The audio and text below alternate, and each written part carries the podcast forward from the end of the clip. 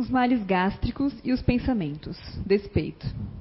Em tua caminhada, requer um desapego aos olhos que tens ao teu próximo. Não vislumbre, pois, cobiçar o que os outros têm. Em tua vida cotidiana, enquanto vestes a roupagem terrena, amplia o desapego e arranca de teu ser o sentimento de despeito que arrasta teu aparelho gástrico, intensificando a gastrite que corrói as forças orgânicas, te trazendo males mentais. O aparelho gástrico recebe as cargas de pensamentos e sentimentos desajustados, onde fostes chamados a viver e onde te colocas na morada dos tormentos e das perturbações. Não te queixes o tempo todo. Antes, liberta-te das armadilhas, das teias da inveja e do vírus tenaz da despeita que fere e destrói as forças nervosas, enfraquecendo teu aparelho gástrico. Irmãos encarnados, se faz necessário ampliar o amor, não nos lábios e na presença de muitos que te têm na qualidade de bom, mas ampliar o amor internamente. Sim, o amor exercitado é centelha divina em profusão e, quando em movimento, chamamos de caridade.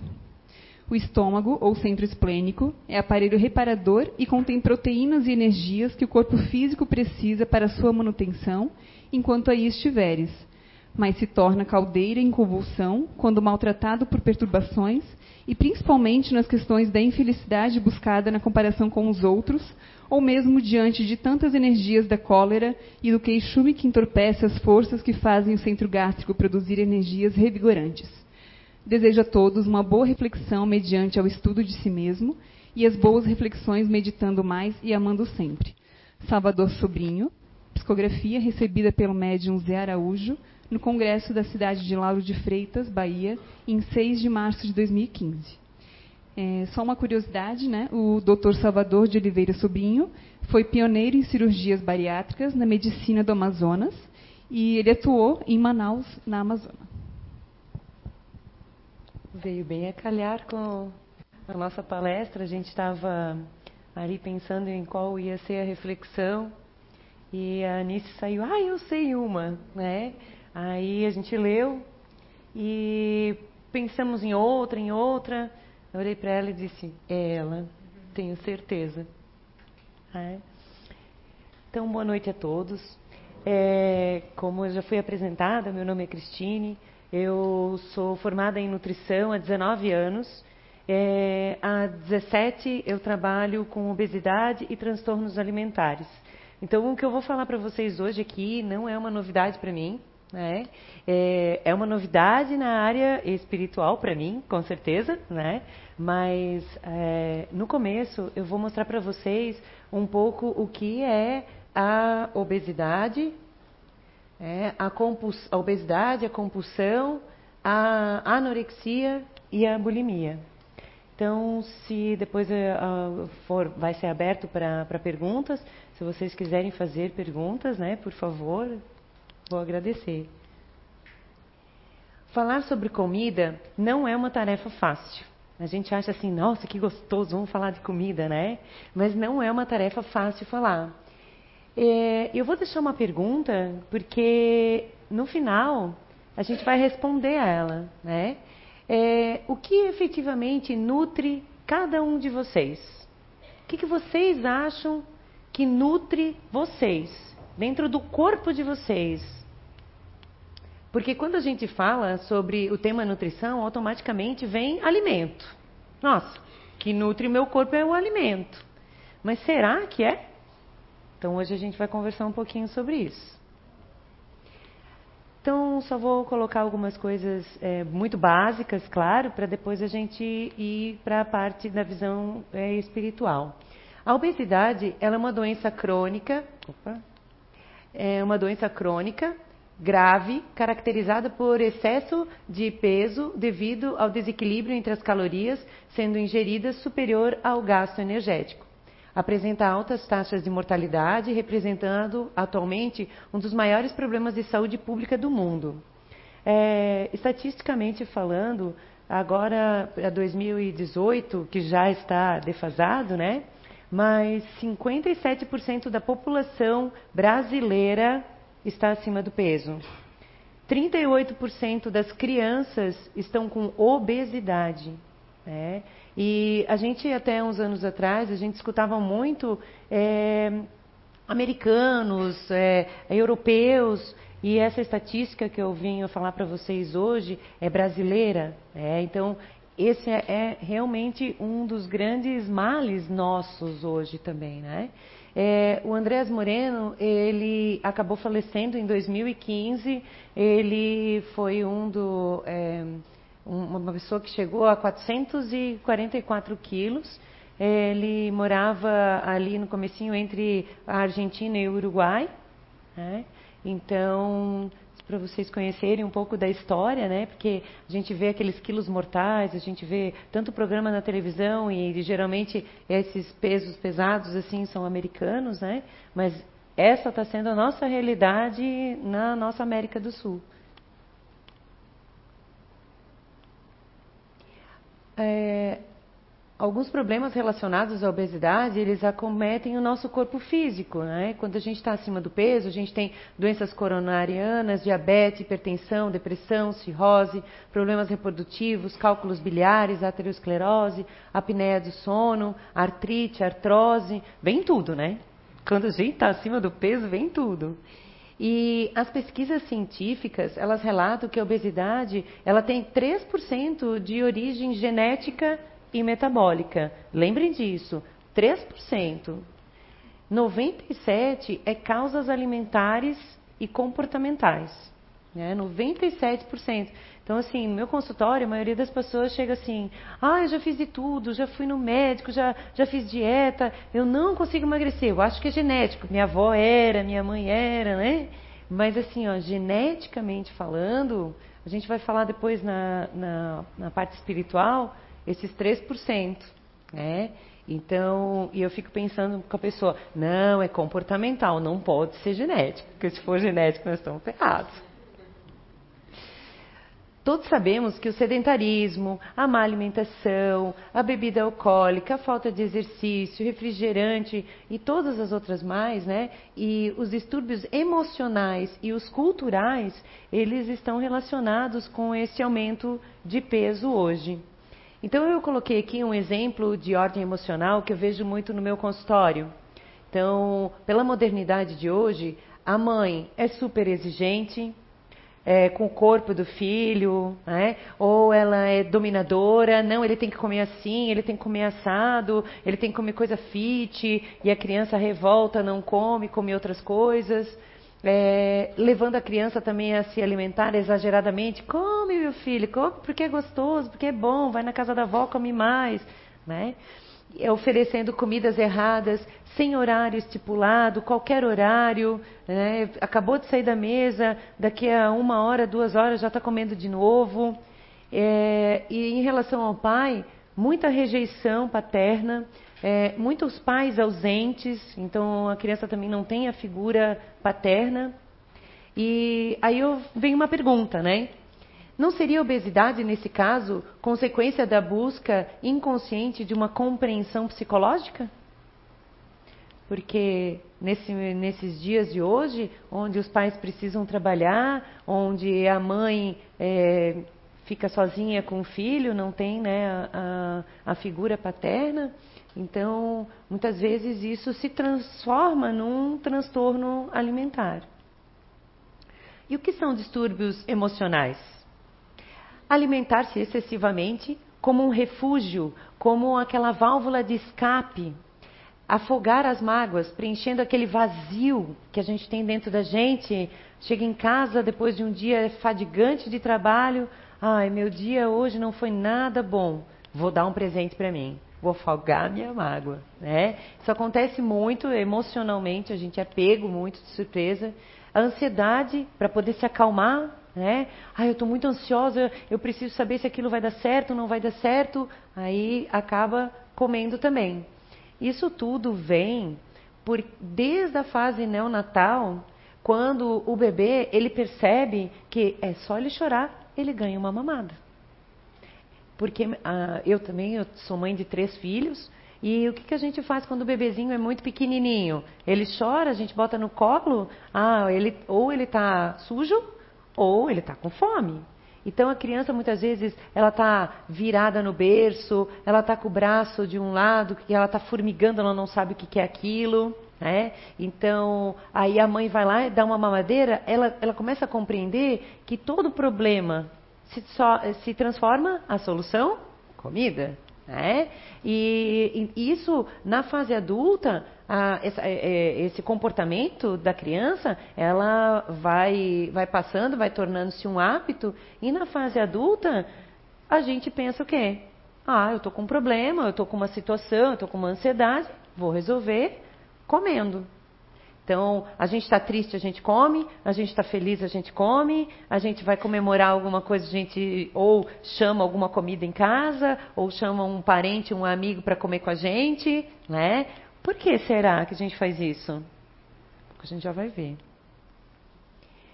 E os distúrbios culturais, eles vêm, eu observo muito no meu consultório que as famílias hoje, elas vivem para comer, elas não comem para viver.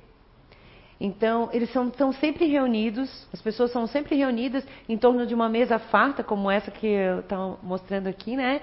Não saudável, comendo alimentos com exageros de gordura, então, a gente não vê mais uma pessoa hoje fazendo um lanchinho da tarde com uma fruta, ou, ah, eu vou receber alguém, eu preciso ir na padaria, eu preciso comprar refrigerante, porque parece que se eu não tiver uma coisa muito gostosa, a pessoa acha que, nossa, nem então não estavam me esperando, ou será que estão com problemas financeiros? Né? Passa muita coisa pela cabeça das pessoas. Então a gente quer receber bem e a gente precisa ter aquela mesa farta, porque se não tiver a mesa farta, parece que. Né? Imaginemos a sobrecarga de trabalho que os nossos órgãos são obrigados a desenvolver apenas para satisfazer o exagerado prazer da gustação. Todo o excesso de trabalho leva ao desgaste prematuro e à morte prematura do corpo físico. A compulsão alimentar. Então, a compulsão, ela é, é, hoje ela está bem falada em várias redes sociais, estão colocando bastante sobre a compulsão alimentar, né? E a compulsão alimentar, ela se caracteriza pela ingestão de grande quantidade de alimentos. Então, a pessoa, ela come muitas vezes sem vontade de comer. Ela nem está com fome, mas ela vai lá, né, e ela come. Muitas vezes por ansiedade, por estresse, por emoções negativas. É, então, é aquela pessoa que ela come e ela não consegue parar de comer. Geralmente são pessoas perfeccionistas, severas e rígidas, personalidade cheia de traços positivos, é uma pessoa legal, uma pessoa para frente, né? Mas que ela não consegue controlar impulsos e ela, ela não consegue parar de comer, ou ela nem nem começa, porque se ela começar, ela precisa ver o fundo da panela. Né? Na antiguidade, chamava-se de glutão. É aquele que tem avidez por comida e que come muito. Portanto, glutão é aquele que coloca o prazer de comer muito acima de outra, qualquer outra coisa. Para o glutão, a vida só tem sentido nos banquetes e nas festas gastronômicas. O que, será que acontece quando a gente está com uma compulsão? Quantas pessoas ao nosso redor, quantos espíritos estão ao nosso redor comendo junto com a gente? Vocês imaginaram já? É? E assim, glutão. É, quando a gente vai fazer uma, uma pesquisa para poder fazer uma palestra, é, como muitas das é, bibliografias são mais antigas, a gente vê muito essa palavra, por isso que eu trouxe essa palavra glutão. Né? Então, quem sabe para muitas pessoas é uma palavra nova, mas é uma palavra muito antiga que não está mais sendo utilizada. Tá? Anorexia. Anorexia e bulimia são distúrbios alimentares que os casos eles estão cada vez maiores principalmente em adolescentes e meninas do sexo feminino. É, nesses meus 19 anos de formada, eu tive um rapaz, o resto menina. Né? Por quê? Porque elas têm mais esse desejo fixo pela magreza, elas buscam uma, é, um, um, um, espelho corporal melhor. Os rapazes, eles são mais é, queria falar essa palavra, mas um pouco mais jogado, não, não tem essa, né, essa avidez pela. E as pessoas com esses transtornos, em comum, eles têm em comum uma preocupação excessiva com o peso, medo de engordar, de uma distração de imagem corporal muito grande, Então, muitas vezes elas, essas pessoas elas são magras, mas pela falta de vitamina que elas têm, tanto na anorexia quanto na bulimia, é, elas têm uma distrofia visual. Então, a falta de vitamina A, a falta de vitamina K, N vitaminas, elas fazem com que os nossos olhos vejam no espelho uma coisa que não é. Então, muitas vezes elas falam, mas olha aqui como eu tô gorda aqui. Não tá. Mas ela se vê, tá? Ela consegue ver essa distorção. A anorexia, ela caracteriza-se pela necessidade que a pessoa tem de diminuir o peso, recusando-se a comer e alegando falta de apetite. Realmente, no, nas, uh, no primeiro momento, eles têm apetite, eles só não, elas só não querem comer, tá? Mas com o passar do tempo, acho que eu vou dar um exemplo mais fácil para todos entender, é como assim, eu tenho sede, mas se eu passar muitos dias sem tomar dois litros de água, tomar pouca água, eu vou acabar não sentindo mais sede. Por quê? Porque o meu corpo, ele se acostuma a não sentir mais, né? Então ele acaba procurando em outros meios, na comida, enfim, a água para conseguir se manter vivo. Então a mesma situação é das meninas com anorexia. Elas acabam perdendo apetite e elas, quando elas chegam no consultório, mas eu não tenho fome. Realmente elas não sentem fome, tá? Isso é uma coisa que é bem verídico. Então, se alguém tem algum familiar algum, com algum problema né, de anorexia, realmente eles não têm fome. Mas a gente precisa né, realimentar essa pessoa. O que, que ela vai fazer? Ela vai começar a canibalizar a própria musculatura até não sobrar mais nada. Tá? É, geralmente elas começam com uma restrição alimentar, de grupos alimentares, elas vão eliminando, elas primeiro eliminam o açúcar, depois o carboidrato, depois a gordura, depois a proteína, depois as frutas e as verduras e acabou. Elas vivem de, só de líquidos. Essa restrição, ela aumenta progressivamente, como eu acabei de dizer, né? Então, o anorético, ele pode morrer num estado de desnutrição bem grave, e geralmente é falência múltipla de órgãos. E né, ele, é, a desidratação ela acontece também por causa da falta do potássio, que por causa que elas também acabam não tomando mais o líquido, porque o líquido começa a inchar o corpo delas, claro, porque o corpo ele tenta segurar, né? E aí existe a falência muscular e a falência cardíaca. A bulimia, ela se caracteriza por episódios repetitivos de uma compulsão alimentar. Então, para vocês entenderem, eu não precisar ficar lendo, é assim: é, a, a, a, pessoa tem uma compulsão, ela tem uma, um prato de comida na frente e ela pensa: vou comer tudo, porque depois eu vou vomitar mesmo, eu vou botar tudo para fora. Então, ela tem um ato de comer a panela inteira, comer o quindim inteiro, comer um bolo inteiro, né? Por quê? Porque ela tem aquela ideia de que ela vai botar tudo para fora e eu não vou engordar. No começo, o paciente ele acaba conseguindo emagrecer, mas chega num ponto que o corpo ele faz uma autodefesa e ele consegue fazer com que, em questão de 5, 10 minutos que a pessoa comeu e ela vai demorar para ir ao banheiro, o corpo já consegue absorver as vitaminas e os minerais, algo necessário. Então, o paciente ele acaba não é, emagrecendo mais. Então, aí a bulimia ela se transforma num, é, num problema purgativo. Aí não é só na comida, aí ela vai para laxante, Aí ela vai para medicamento e daí o caso vai ficando cada vez mais grave, tá? Após os episódios compulsivos, sente-se culpada pelo, pelo, pelo esse mal-estar físico em relação à quantidade excessiva de alimentos e ela volta para fora. É o que eu acabei explicando para vocês. E como explicar na visão espírita esses quatro transtornos alimentares? Né? Então, antes da gente começar, né, eu quero deixar bem claro que nem tudo que a gente fa é, que a gente está fazendo nessa existência é um resgate de vidas passadas ou uma obsessão. A gente pode estar tá acumulando novos erros nessa própria existência, tá? Então, o que a gente, o que eu passo aqui para vocês é alguns estudos de que pode ser uma obsessão como pode ser um resgate, como a gente pode estar fazendo mal para nós nesta existência, que a gente nunca fez nada nas outras, certo? Então, o que diz Allan Kardec? Quando o indivíduo não consegue se livrar do vício, e no caso, em tela da obesidade, se defrontará com as arguras de uma desencarnação precoce, suicídio involuntário, o que Allan Kardec denomina de suicídio inconsciente. O suicídio não consiste somente no ato voluntário que produz a morte instantânea, mas em tudo quanto se faz conscientemente para apressar a extinção das forças.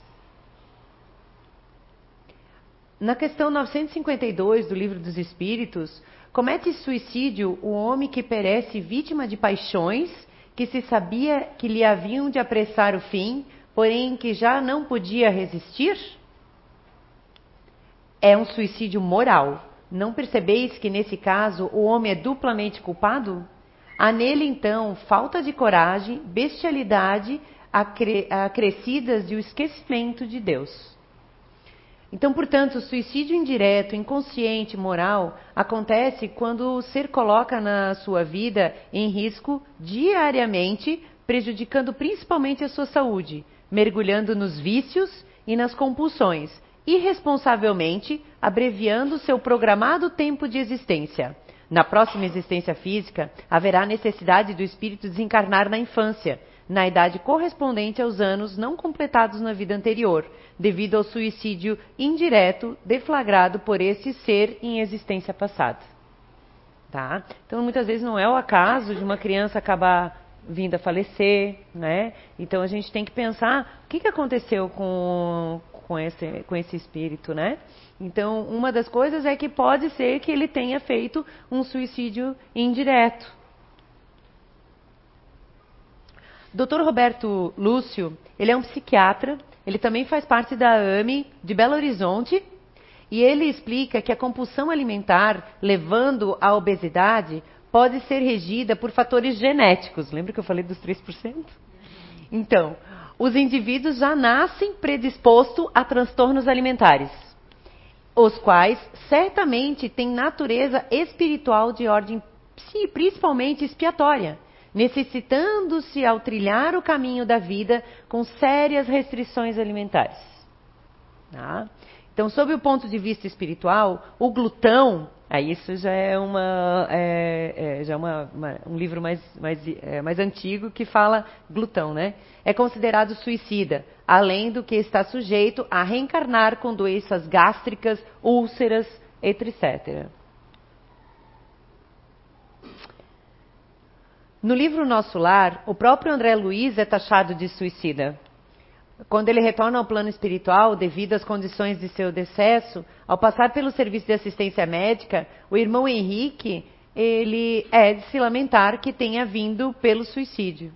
Todo o aparelho gástrico foi destruído à custa de excessos de alimentação e bebidas alcoólicas, aparentemente sem importância. Devorou-lhe as energias essenciais como vê, o suicídio é incontestável.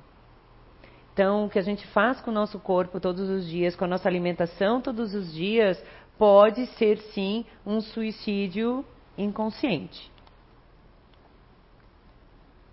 Kardec, na questão 964 do Livro dos Espíritos, fala: Deus tem suas leis e a regem todas as vossas ações. Se as violais, vossa é a culpa. E indubitavelmente, quando um homem comete um excesso qualquer, Deus não profere contra ele num julgamento, dizendo-lhe, por exemplo, fosse guloso, vou punir-te. Não vai fazer isso, né? O que, que ele vai fazer? Ele traçou um limite às enfermidades. E muitas vezes a morte são as consequências dos excessos. Eis aí a punição, é o resultado da infração da lei. Assim é tudo. Então, no Instituto Chico Xavier, também tem o Dr. Roberto Lúcio coloca uma, uma frase, né, dizendo que os conceitos que ligam o espiritualismo a doenças alimentares, diferente do que muitos imaginam, vão além de problemas psicológicos. As pessoas que sofrem com bulimia, anorexia e transtorno compulsivo alimentar são indivíduos de pouca fé, que são portas fáceis para espíritos mal intencionados quando eles são obsediados. Que lembra? Nem todos os casos são, tá? De acordo com Roberto Lúcio, vícios alimentares, alcool, alcoolismos sexuais são alvos fáceis. Espíritos sem evolução sentem a necessidade de vingar erros cometidos em vidas passadas. Então eu vou explicar um caso de obsessão que é, esse médico relata no Hospital André Luiz. É, eles tinham uma paciente que sofria anorexia, ela tinha cerca de 1,60m e pesava 40, menos de 40 quilos. E o grau de desnutrição dela era tão sério que muitas vezes ela nem conseguia ir na palestra, é, ficar sentada na cadeira, porque vocês imaginam, uma pessoa muito magra, ela começa a ter dores, porque como ela não tem musculatura, aonde pega o osso no nervo, aquilo dá uma dor incalculável, tá? É, ela reclamava dizendo não entender por que, que Deus tinha feito ela tão gorda. E em uma nossas terapias de regressão, descobrimos que essa paciente, na sua vida passada, havia sido uma senhora de escravos. E para torturá-los, ela colocava os negros debaixo da casa, sem comida e sem água. Os escravos morriam de fome e eram comidos pelos animais. Em certo momento, um dos espíritos desses escravos apareceu e contou para nós que quando estava debaixo da casa, morrendo, eles falavam: essa mulher iria morrer magra e deformada. Então o que, que eles fizeram? Eles eram espíritos obsessores, vingativos, e faziam essa mulher perder os sentidos, o bom senso, a, com a relação com a alimentação. Tá? Então, uh, eu no meu consultório eu vejo muitas vezes o paciente ele vir totalmente desorientado. Né? passando a mão no cabelo, fazendo assim, a gente já percebe que a pessoa é. Então nem todas as pessoas são, tá? Obsediadas assim como esse nesse caso aqui. Já Joana de Ângeles, ela fala sobre o transtornos alimentares, que quando o indivíduo se identifica desamado, tá? Ah, nessa encarnação de hoje ou na passada. Tá? Então, lá era um exemplo de obsessão e aqui é no exemplo de hoje, quando a gente está desamado, né? É, faz inconscientemente um quadro regressivo e descobre, lá no inconsciente da gente, a gente descobre que não foi necessariamente nutrido, alimentado pelo amor.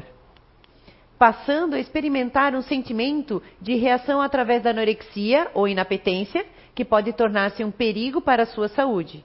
O seu curso pode ser acidental, passageiro ou de largo tempo, gerando graves danos orgânicos. De outra forma, pode apresentar reação totalmente contrária e fazer uma patologia de voracidade alimentar, a bulimia, em que a insatisfação leva a comer até a exaustão, proporcionando perturbações digestivas e nervosas muito complexas. Ainda ocorrem os casos de vômitos nervosos, em que o alimento é expelido por automáticas contrações do estômago e pelos distúrbios gástricos, levando o paciente ao enfraquecimento, desnutrição, indigestão, dispepsia, diarreia, prisão de ventre e fazem parte dessas patogênias decorrente da ausência de amor. Então, muitas vezes, vou agora explicar um pouquinho, né, o que a, a Joana de Ângeles quis dizer. Muitas vezes, lembra quando eu falei lá na frente o que, que nutre a gente? né? Não é comida, gente. É amor. É amor a si próprio. É amor ao nosso, a, a, a pessoa que está do nosso lado, né? Então, é, quando a pessoa se depara que ela tem esse desamor, que ela é desamada, né? Ela acaba acontecendo esse tipo de transtorno e aí com essa ansiedade nossa do nosso dia a dia muito corrido, né? a gente acaba trabalhando, é, fazendo esse transtorno, ou uma obesidade, ou uma anorexia, ou uma compulsão, uma bulimia, né? Então, o que a Joana de Andes coloca aqui, isso é muito importante. Isso aqui é, no, é aqueles outros 97%. Lembra? Que os 3% seriam mais um caso mais obsediado. Mas nós, com 97%, que é a grande maioria, nós estamos aqui, ó, no desamor. Joana de Ângeles nos ensina que os conflitos Eles surgem para que aprendamos o valor da vida, assim como é, que luta é vida e vida é amor. Olhar e acolher esse lado que não quer se alimentar ou que se alimenta de forma descontrolada é uma oportunidade no processo evolutivo e pode levar ao autoconhecimento. Né? Então, se a gente parar para olhar para a gente e acolher esse nosso lado, né, de não querer comer ou de querer comer compulsivamente, a gente vai começar a se autoconhecer. E isso é colocar amor dentro da gente novamente, né? É nutrir. É o que ela falou que quando a gente, né, está sem esse amor, ou que a gente viu que um pai, ou uma mãe, ou um avô, ou, ou, um relacionamento que não deu certo, e aí eu não fui nutrida de amor, e aí eu quero jogar em outra situação. Né? Procurar na comida a nutrição da alma, negar a comida em negação à vida, controlar a ingesta e o corpo como forma de poder, são atitudes que afastam o espírito do amor maior e mais importante ensinamento de Jesus. A Joana também responde aquela nossa pergunta inicial, né? Do berço ao túmulo, buscamos a pessoa a quem amamos em busca de alimento. Quem é que é a, a pessoa que a gente ama? Nós mesmos, né? Então, do berço ao túmulo, a gente busca nós mesmos, a nossa evolução aqui, né? É o nosso alimento. E quem é o nosso alimento? Amor. A necessidade de amor é assim, facilmente confundida com a necessidade de comida. Porque lembra que eu falei para vocês que lá no berço a gente começou a confundir que eu ganhava uma mamada e estava tudo bem? Então, que eu consegui colocar que a comida é meu amor, a comida é meu amigo, eu amo muito tudo isso que eu como, né? Como o amor é parte importante da vida, provar comida é provar a vida. E mais por outro lado, evitar a comida pode evitar a vida. Então, é um dos, dos meios que os espíritos obsessores eles conseguem pegar a gente. Então, porque se eu não quero mais viver, eu não quero mais é, ter amor, eu não estou mais afim de, de, de viver, ele vai evitar eu comer. A Bíblia no, nos diz: não destruas por causa da comida a obra de Deus. É verdade que tudo é limpo, mas mal vai para o homem que come com escândalo. Todos os seres encarnados acometidos por transtornos alimentares, qualquer que seja a sua origem, deve procurar médico, psicólogo, nutricionista e o centro espírita. Tá? Lembre-se, vivemos para, viemos para a Terra para resolvermos os nossos problemas. Não deixe para depois. E eu gostaria de deixar uma reflexão final, uma metáfora. Se o lugar onde Deus chamou de casa aqui na terra fosse um prédio, nos dias de hoje, todos lutariam para tornar-se esse prédio santo, isolariam a área, reformariam, evitariam todo tipo de corrosão no lugar, não é? Por que, que a gente não faz isso com a gente? Se não, conhece, se não conseguimos cuidar do nosso corpo, como é que a gente pode chamar ela de casa do nosso espírito? Como é que a gente vai viver na Terra sem o nosso corpo físico? Não vai ver. Então, meu corpo é o templo do Espírito Santo. Isso é o que diz a Bíblia, né? E então, e nós no Centro Espírita a gente diz a mesma coisa, né? Que o nosso corpo físico é que fica, é, que é onde a nossa alma mora, não é? Bom? Muito obrigada, né? Tomara que tenha sido esclarecedor para vocês. Sei que é um tema polêmico, bem polêmico, né? A gente fica parando para pensar o que a gente faz com a gente, né? Mas é isso aí. Eu estou aberta a perguntas. Muito obrigada.